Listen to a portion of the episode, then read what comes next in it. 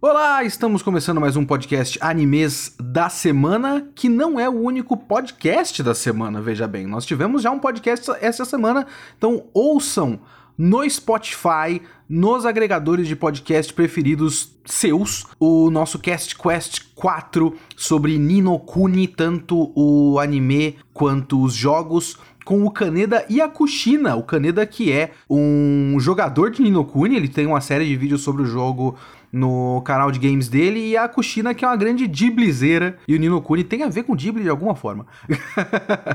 e lembre-se também que se você está ouvindo esse podcast no YouTube, nosso podcast está em todos os agregadores de podcast que você possa conhecer, então assine e siga o nosso podcast nos agregadores da sua preferência, no Spotify, que é o que eu costumo usar, por exemplo. Não se esqueça de ouvir a gente onde você quiser, é, na forma de podcast, não apenas no YouTube, caso você esteja ouvindo isso no YouTube. Lembre-se também de que tudo isso é possível graças aos nossos padrinhos. Então, se você quer ser um padrinho nosso e ajudar o VideoQuest a continuar é, se desenvolvendo, crescendo, existindo, padrim.com.br barra VideoQuest. Ajude com o quanto você puder, se você puder. Muito obrigado a todos que fazem o VideoQuest e o CastQuest serem possíveis. E vamos começar aqui com o Caneda.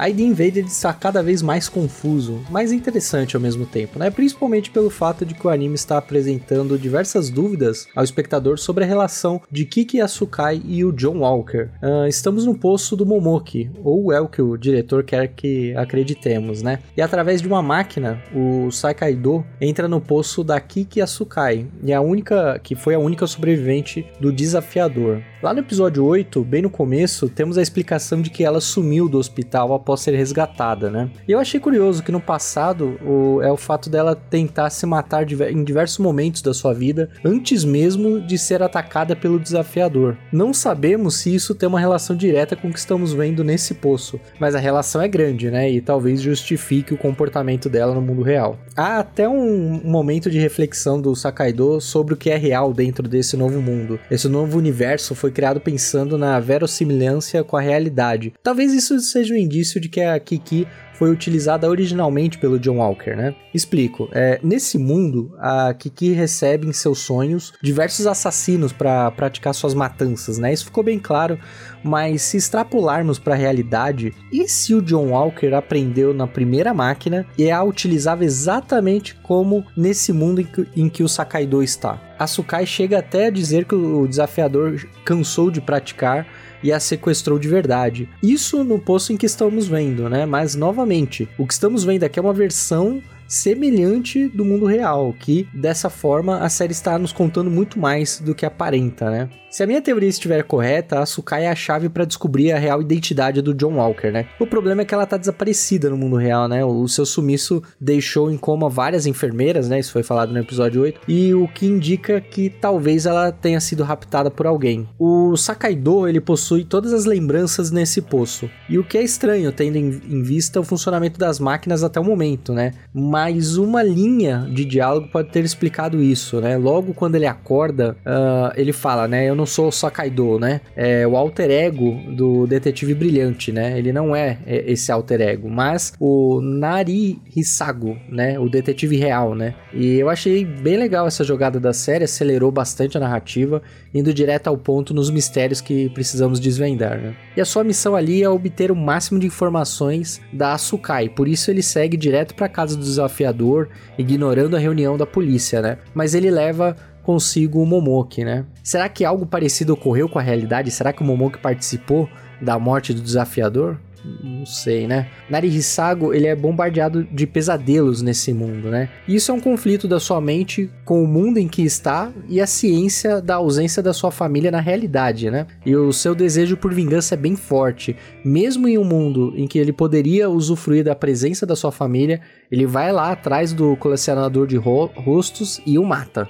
Eu estou gostando bastante de todos os mistérios até aqui e como novas dúvidas são levantadas a cada episódio. Eu ainda não enxergo a armadilha do John Walker, né? Não faz muito sentido, né? Será que a presença dele é tão forte que ele confia de que uma versão digital dele irá aparecer nesse mundo e matar o Sakaido? Mas se isso acontecer, não é só o, o perfurador ejetá-lo? Hum, faz muito sentido. Realmente, eu tô intrigado com isso. Com as informações que temos, não, não dá muito para responder, mas eu quero muito descobrir as respostas.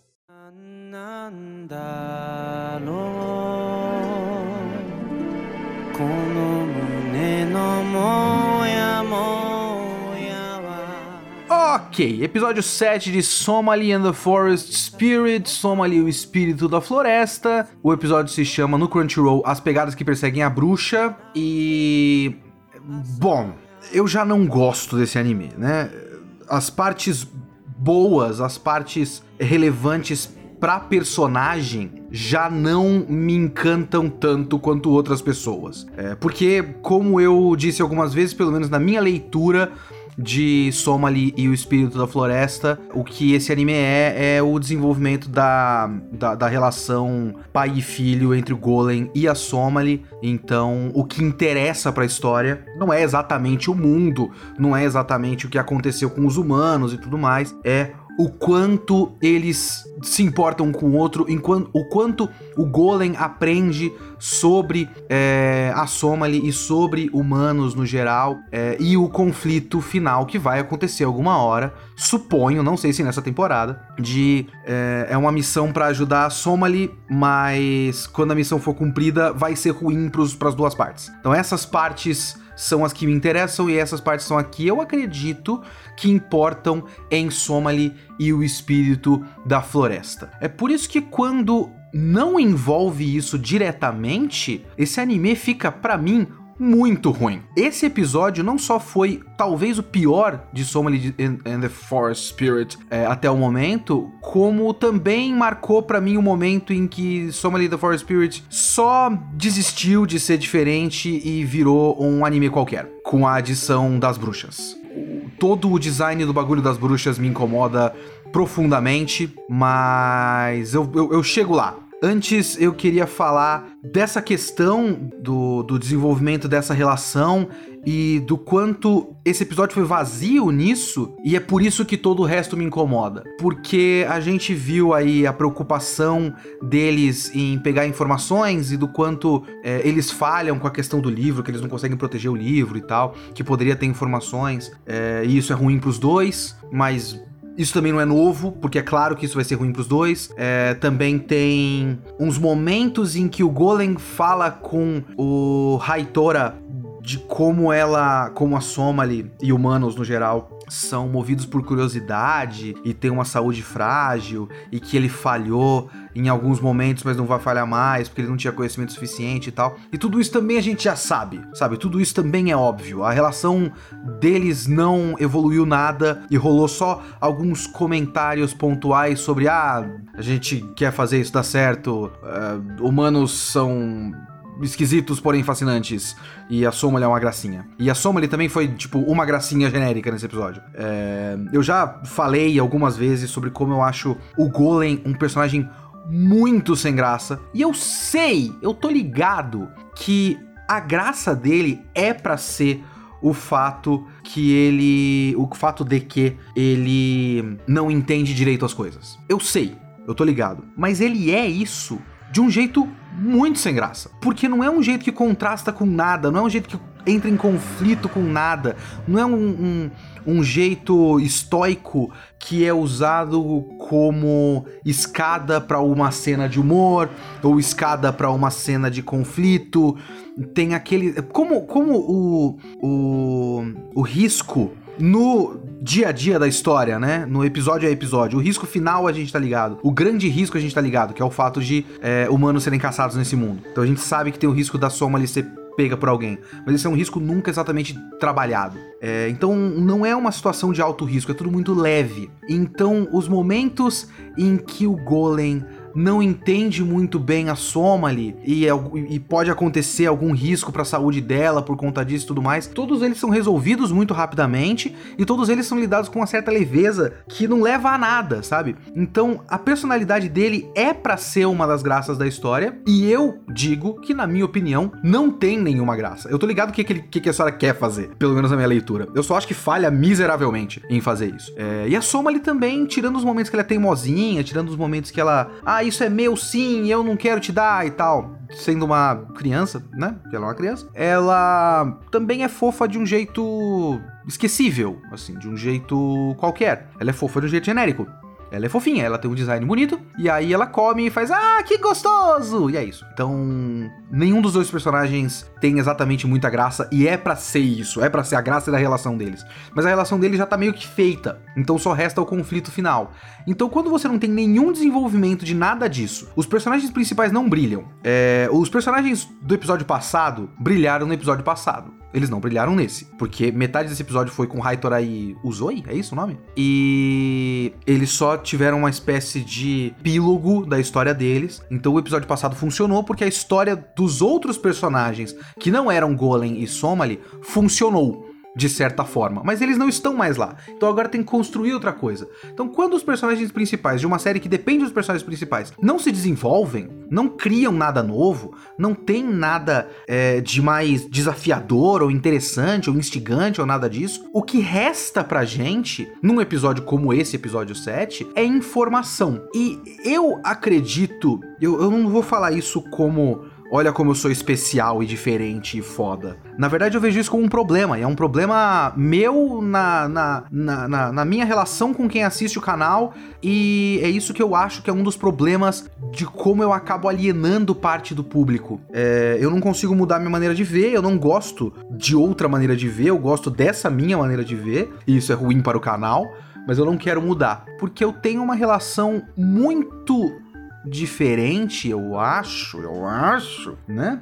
É, do resto das pessoas com informação na narrativa. Porque existe informação que, que constrói, informação que, que trabalha num nível emocional, sentimental, temático essas informações são importantes, sabe? É, por exemplo, o Haitora no episódio passado. A gente teve a informação no episódio passado, informação de lore, informação de mundo, que existem assentamentos humanos aqui e ali e que eles são caçados pelos, pelos seres deste mundo e, e que pessoas que fogem disso passam por pessoas humanas no caso, né? Passam por situações horríveis. E isso foi uma informação que colaborou na construção do Haitora. A gente entendeu a motivação dele, a gente entendeu os limites que ele teve que ultrapassar por conta dessas informações que nós recebemos agora. Agora não, né? semana passada. Esse episódio, por enquanto, é só informação. É a informação de que existem bruxas e que elas coletam informações,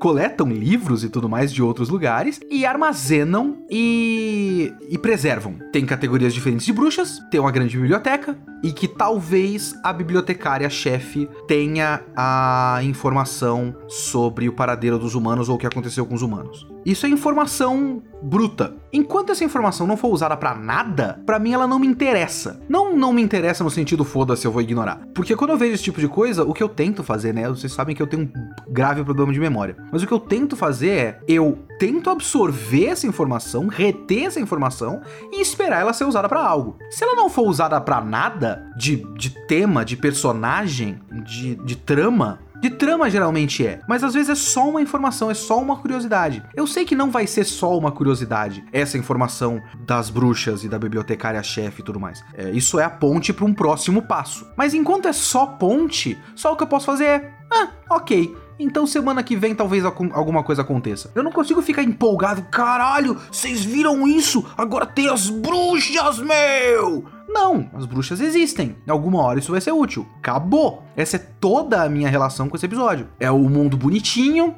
Eu já falei para vocês que eu não acho nenhuma graça no design de, de produção desse anime. Mas é um lugar bonitinho, que tem umas bruxas genéricas de anime. E teve uma batalha com peixes de água. Parece uma, uma frase idiota, mas no caso são peixes feitos de água, né? Ou qualquer coisa do tipo. É uma água verde bizarra, mágica. Rar. E é isso. Então, esse episódio foi um episódio merda para mim. Teve um epílogo de algo bom é, na primeira metade e teve uma ponte de algo que pode ser útil na segunda metade acabou. E aí teve um momento de Somali and the Forest Spirit desistindo de ser diferente e não, ok, tem otaku assistindo, a gente tem que fazer alguma coisa pros otaku. Vamos fazer umas loli. E aí eles fizeram umas lolis. E tem as bruxinhas, e as bruxinhas são, eu vou supor que elas sejam uma espécie nativa desse mundo e não humanos. É, a não ser que tenha falado isso no meio do episódio, eu não lembro agora que eu tô gravando, que eu tô gravando uns dias depois de ver. Mas elas são só uma espécie desse mundo, que é muito humanoide, a arpia, por exemplo, a Uzoi é humanoide, mas ela tem tipo asa e pena na cara e olho amarelo e tal. Essas não, são só mina, várias minas. E elas usam roupas diferentes. Tem, tem uma que é a mina de óculos. Essa me deixa muito, muito incomodado, porque o design dela, da roupa dela, é feito para parecer que ela tá pelada no meio. É um truque muito bizarro, porque às vezes a gente pensa em eti como uma coisa muito aberta, mas pelo menos na minha concepção, a graça do eti é que ele não é aberto. Porque se ele fosse explícito, ele seria pornografia. E a graça é que não é pornografia. É uma alusão ao sexo e à sexualidade. Então não é uma vagina, é uma calcinha. Ah, por baixo dessa calcinha tem o que eu quero, mas a graça é que tem a calcinha entende? Então às vezes a gente pensa que pra ser ete precisa ser a calcinha, precisa a menina cair no chão, precisa o peito balançar. Mas você não precisa exatamente disso. Pega a roupa da menina de óculos, da bruxa que guia eles pelo lugar todo, que ela é peitudona, né? E ela tem um corpo escultural. E ela tá totalmente vestida totalmente vestida. A roupa dela é de corpo inteiro. Ela tem um basicamente um hobby, um sobretudo. Mas no meio da roupa, do design da roupa, você tem o formato dos seios, umas coisas que fazem alusão a mamilos e uma linha no meio que faz o formato da cintura, da, da, parte branca, pega no meio da roupa dela. A parte branca faz o formato da cintura, do quadril das pernas e tem um espacinho do, do umbigo. O umbigo é sempre marcado. É basicamente como se ela estivesse vestindo aqueles aventais com desenho de, de cara sem camisa bombadão sabe? Ou com desenho de gostosa. É tipo isso. É como se ela tivesse com um avental de churrasco de uma mulher pelada para demarcar o corpo dela. Então, é, é como se ela tivesse uma função de exposição, mas ao mesmo tempo falando, ó, oh, mas ela não é só exposição, ela não é só informação, ela também é uma gostosa. Ah, e a, irmã de, a irmã dela é um outro fetiche caso você tenha também. Ela é uma tomboy, de cabelo curto, enquanto essa é uma meganê, de óculos e peito dona. Como todas as meganês e todas as meninas ricas, tem um, um estereótipo da menina rica de cabelo longo e peito dona e ela é meio bobinha, né? É, isso é estranhamente comum em anime e mangá. Isso foi muito bobo para mim. É, o design me incomoda. Tudo bem, podem colocar nos comentários, ah, Kitsune, mas isso não é nada demais. Eu sei que não é nada demais. Eu tô ligado que não é, não é nada demais. É, mas num episódio que já não teve nada, isso foi um bagulho que eu fiquei meio que, ué, que bosta. Tem também isso. Tem também essa merda. É, foi um anime, um anime, ó. É, vem sendo um anime meia boca. E esse episódio foi abaixo da média de um anime meia boca. Então, vários bagulho aí.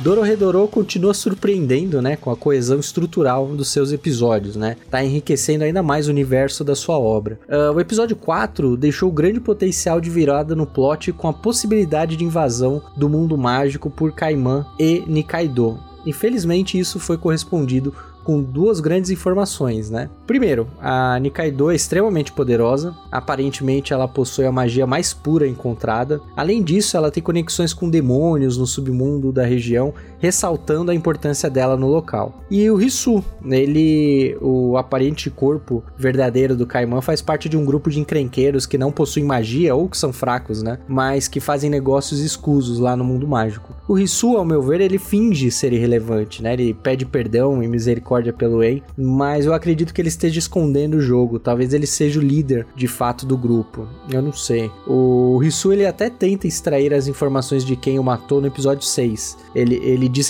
recordar, né, da cruz nos olhos do seu executor e alguma traição ocorreu ali, deixando ainda mais interessante esse personagem para mim. O Kaiman e o Risu estão ligados de alguma forma, ou eles são pessoas diferentes, né? Ah, agora que o Risu tá foragido, a trama pode evoluir para um conflito entre grupos, né? O que isso é muito bom pra série. E a brincadeira temática da, da Alice no País das Maravilhas, com o quinto episódio, é bem óbvia, né? Mas talvez dê uma dica substancial de que o Caimã esteja voltando para o lar, né? Uma dica de roteiro que talvez eu esteja errado. Mas iremos descobrir isso em breve, né? E a magia da Ibisu é poderosa também, né? Além da dica do episódio 5, né? Ao mostrar em um framezinho de que tinha um frasco com o pó mágico da personagem na, na loja ali, da, que compra é, feitiços, né?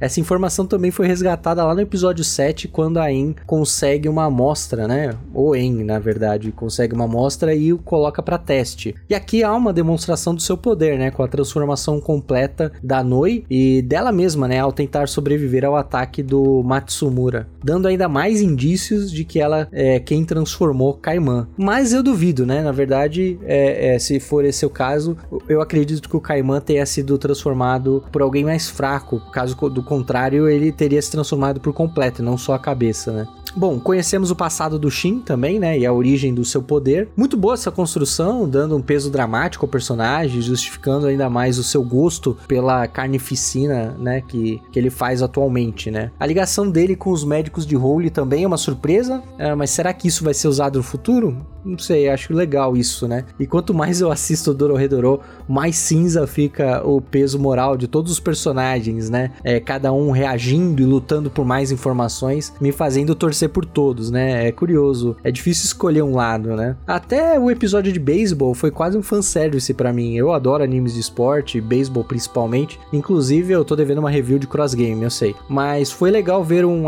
um anime de esporte dessa maneira, divertida, grotesca, né? Se fossem outras obras, obras seria um episódio perdido, né? Mas Dororedoro acabou aproveitando para re recuperar o corpo do Matsumura, Matsumura, corrigindo aqui, expandindo um pouco mais as dicas nesse episódio, que eu acho que ele, talvez ele seja ressuscitado, eu não duvido disso. Dororedoro me surpreende pela qualidade técnica e riqueza de seus personagens, eu tô ansioso bastante pelos próximos episódios.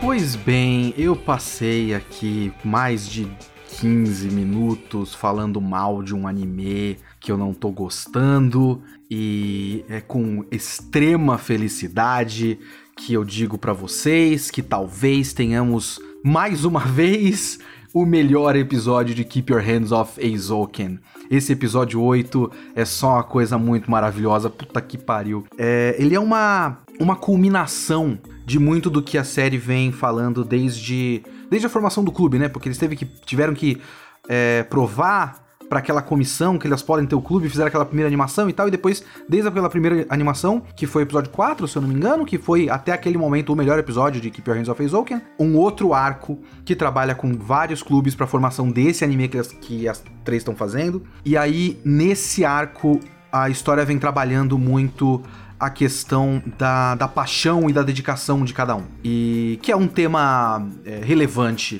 para uma história sobre criar anime. Eu, eu acho que eu tenho um, um, um pensamento que é. Eu não gosto muito de histórias cujo tema é só um sentimento muito amplo. Então, eu lembro até hoje de uma aula de uma professora minha, eu já devo ter citado isso em algum vídeo, e, e o nome dessa professora também é Maria, Maria Elisa Sevasco. É, essa mulher é fantástica, para começo de conversa, e várias coisas que ela falou ao longo da faculdade ficaram comigo. E uma coisa que ela falou era sobre quanto mais específico é o tema de uma história, mais significativo ele é. é e ela falava, tipo, Hamlet. Hamlet as pessoas sempre dizem que Hamlet é sobre vingança. Mas vingança é um, um, um, sentimento, um tema, uma palavra muito ampla. Hamlet não é só sobre isso. Se eu não me engano, o que ela falou na época, eu posso dar uma olhada depois e ver sobre isso. é, Hamlet, apesar de se passar na Dinamarca, dentro do, do, universo da história, ele era um comentário com coisas que estavam acontecendo na corte inglesa na época. Então ele não era só amplamente sobre vingança, ele era sobre uh, uh, o contexto político da época em que ele estava inserido. Então ele falava algo específico sobre um problema que existia, não só sobre uma ideia vaga de alguma coisa. E isso ficou comigo. Isso é uma coisa que eu tenho para mim. É, eu acho importante quando uma história diz mais do que, ah, é uma história sobre amor. Tá, mas sobre amor como? Sobre amor hoje, em 2020? Sobre a impossibilidade do amor dadas diferenças sociais, sei lá, qualquer coisa do tipo? Ou é só amor? Olha como amor é bonito. É meio idiota. É, Keep Your Hands Off Aizouken não é isso. A gente pode falar sobre paixão e dedicação e tudo mais, e paixão à arte, mas ele não é só sobre isso. Ele também é um comentário sobre as condições da, da indústria do anime hoje, das dificuldades, das dificuldades específicas à indústria do anime, as concessões que alguém que vai fazer anime precisa fazer, né? Então ele, ele é sobre o estado atual das coisas é, nesse meio específico da animação japonesa. E isso é da hora, isso é muito interessante. Mas ele também é sobre paixão. E esse episódio é, é sobre a ideia, para mim pelo menos, a minha leitura, é sobre a ideia ampla da, do quanto a gente é apaixonado pelo que a gente ama, do quanto a gente se dedica ao que a gente ama e das coisas que a gente faz para que essas coisas para que as coisas que a gente ama aconteçam, os sacrifícios que a gente faz e tudo mais. Tudo isso é muito amplo. Eu, em geral, é, prefiro que não seja tão amplo, mas eu acho que a série já faz o suficiente em outras frentes para comentar assuntos mais específicos e ela pode se permitir um episódio sobre esse, que é uma grande celebração de tudo que ele já comentou, de todo o comentário social, crítica social foda que ele já fez. Então ele culmina em algo mais amplo e num sentimento catártico que a gente é levado a sentir nesse episódio. Então, esse episódio, que podia ser só a apresentação, não foi só a apresentação. Ele é uma, uma, uma loucura, uma energia. É o que o Yuasa faz de melhor. Vocês têm que assistir, por exemplo, o Night is Short Walk On Girl, que é um filme inteiro. Não é tão longo assim, porque senão seria absurdamente cansativo mas ele é um filme inteiro parecido com o que acontece nesse episódio. Essa energia, esse drive, essa coisa que leva pra frente, é ação sem parar que não é luta, porrada e tal. É só coisas acontecendo que levam a outras coisas acontecendo, que levam a outras coisas acontecendo em alta velocidade. E a direção do cara é perfeita, sabe? E, e, e o absurdo, isso é uma coisa que eu gosto muito no Eizouken, porque às vezes eu fico um pouco incomodado com o quanto o anime que elas produzem é um pouco melhor do que deveria ser dadas as condições que elas têm. Mas o universo do Eizouken é meio absurdo. A gente tem que lembrar que essa é uma escola que tem o clube do ar condicionado, sabe? É, o clube da mobilidade urbana tem um que é bem legal, inclusive. É, todo mundo devia ter isso, devia ter isso no governo do Brasil, né? Caralho, eu preciso achar aqui, só um instante. É o Clube de Pesquisa em Acessibilidade. Tem uma pessoa subindo uma escada numa cadeira de rodas que tem um. Ah, não é trilho que chama. É. Esteira, isso. Tem uma esteira como se fosse um tanque e tal. Pô, louquíssimo! Mas a própria cidade de Shibahama é absurda na sua configuração, e isso é importante para a história. Né? O ambiente é importante pro Eizouken, não é só simplesmente ó como é legal que a gente fez uma coisa doidinha. É, esse mundo doido inspira essas personagens. E você tem esses clubes esquisitos, clube do ar-condicionado, é, clube de pesquisa em acessibilidade. Tinha uma, uma parede lá, um, um quadro com vários nomes de clube nos episódios passados, era só é, absurdos, era bem legal. E o tipo de loucura que acontece nesse mundo, é, a gente tem que lembrar também. Tem que lembrar que o, o, o, mundo construído nesse anime é um mundo absurdo, um mundo maior do que a realidade. Não é o nosso mundo, é um mundo completamente diferente. Tem o clube de raspadinha de gelo. Porra, é maravilhoso isso. Sabe? O clube inteiro sobre raspadinha de gelo. Porra, da hora demais. E esse episódio é uma enorme bobagem. E é uma bobagem com muita energia. E é uma bobagem que faz você vendo.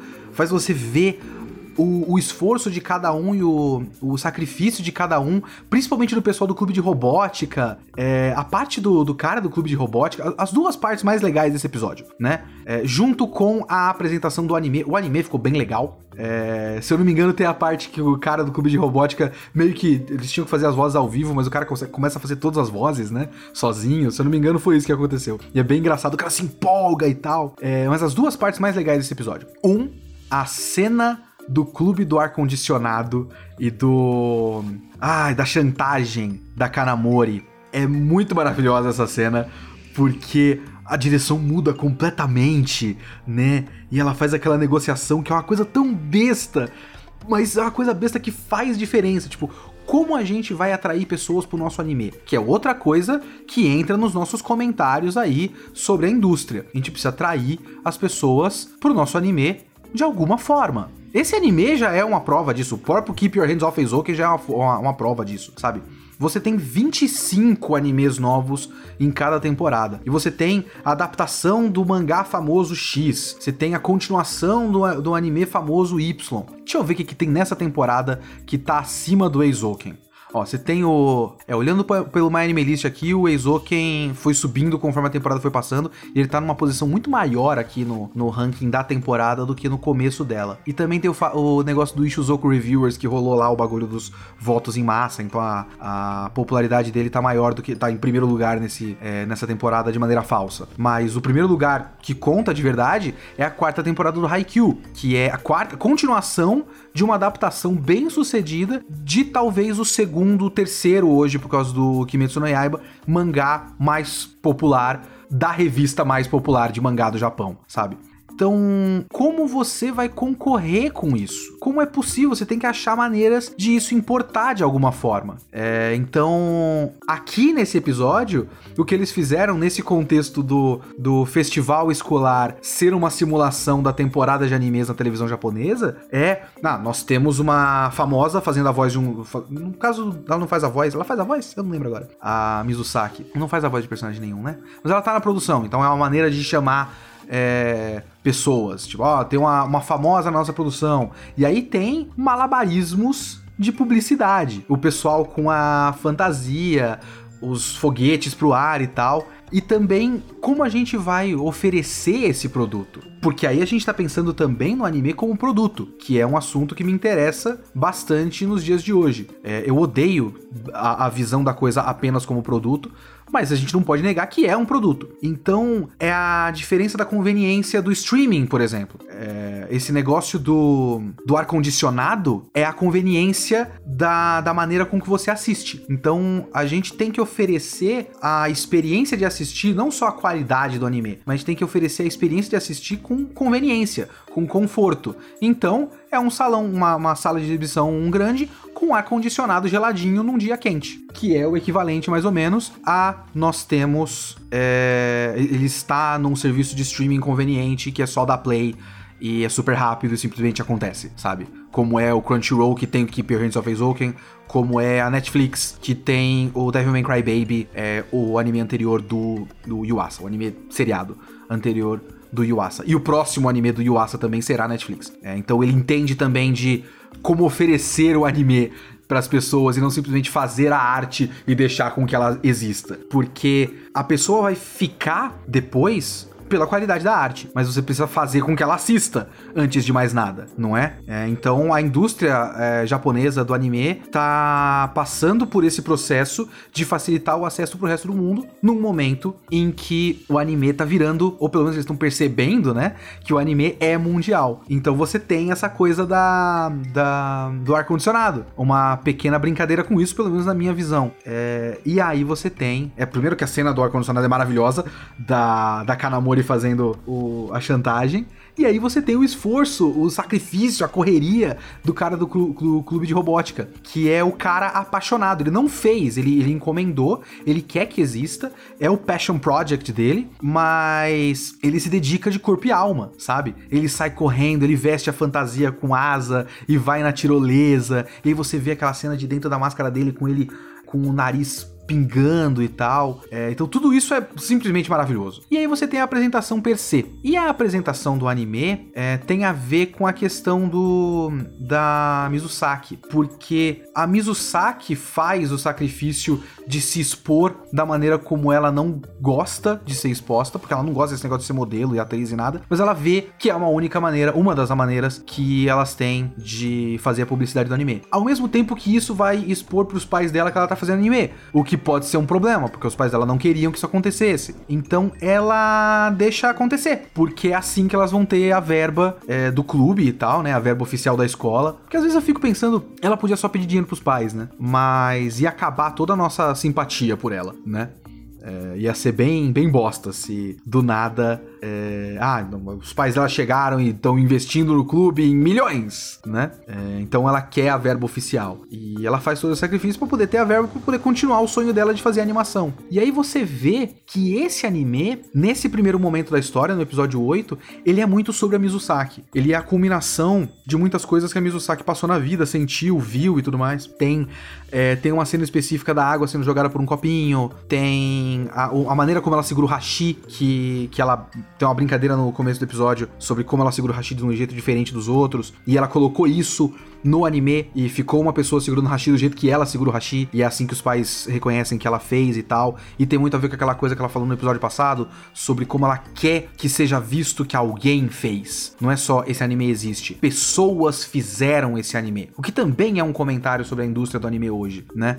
É, sobre como a gente só espera que a coisa exista, mas a gente esquece que são pessoas em condições muito precárias, trabalhando em algo que eles amam, com pouquíssima recompensa, na maior parte das vezes, na grandíssima maior parte das vezes. Então, tudo isso é uma combinação da Mizusaki. O que eu acho muito legal e eu também espero que a próxima parte desse anime, esse anime vai ter 12 episódios, não é isso? Isso, 12 episódios. Então eu espero que a, a próxima parte, o próximo grande arco até o fim do anime dessa primeira temporada, talvez, seja mais sobre a outra menina, a Midori Asakusa, porque eu gosto muito dela e eu quero que a história examine um pouco mais dela. Eu quero que eu, eu quero que se pense um pouco mais sobre ela. Eu quero conhecer mais ela. É, é... Tá certo que a Kanamori é a melhor personagem do anime, porque ela é foda, mas eu, eu, eu tô interessado na Asakusa, na Midori Asakusa. E só um último comentário aqui: essa sequência de lançamento do robô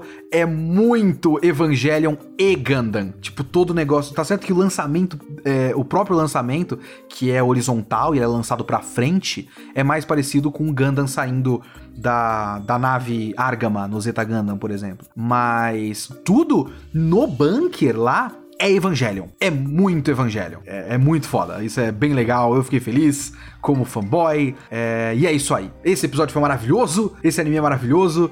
Eu assisti o episódio inteiro com um sorrisaço na cara, dando risada das coisas, feliz que, a, que o negócio existe. E é isso. Ainda bem que tem. É foda. Melhor anime do ano até agora. Só o Yuasa vai superar o Yuasa. É, e é isso. Muito obrigado a todos. Mais uma vez lembrando, é, nós temos o Padrim do VideoQuest, padrim.com.br barra VideoQuest, caso você queira colaborar para que mais coisas como o CastQuest aconteçam. É, e também participar de um CastQuest, a gente tem que marcar uma data sim, padrinhos, aguardem. A gente tem que marcar uma data para todo mundo gravar junto, quem puder gravar, para ter mais um CastQuest com os padrinhos. Mas nós tivemos um CastQuest agora com Kushina e Kaneda sobre Ninokuni. E se você está assistindo, ouvindo esse episódio no YouTube, lembre-se que você não precisa ouvir no YouTube. Você pode ouvir como um podcast em agregadores de podcast variados por aí. É, como, por exemplo, o Spotify, que é o meu podcast, meu podcaster, podcasting, podcast de preferência. Eu prefiro ouvir no Spotify, mas você pode ouvir em qualquer outra coisa que você queira. Muito obrigado a todos. Falou.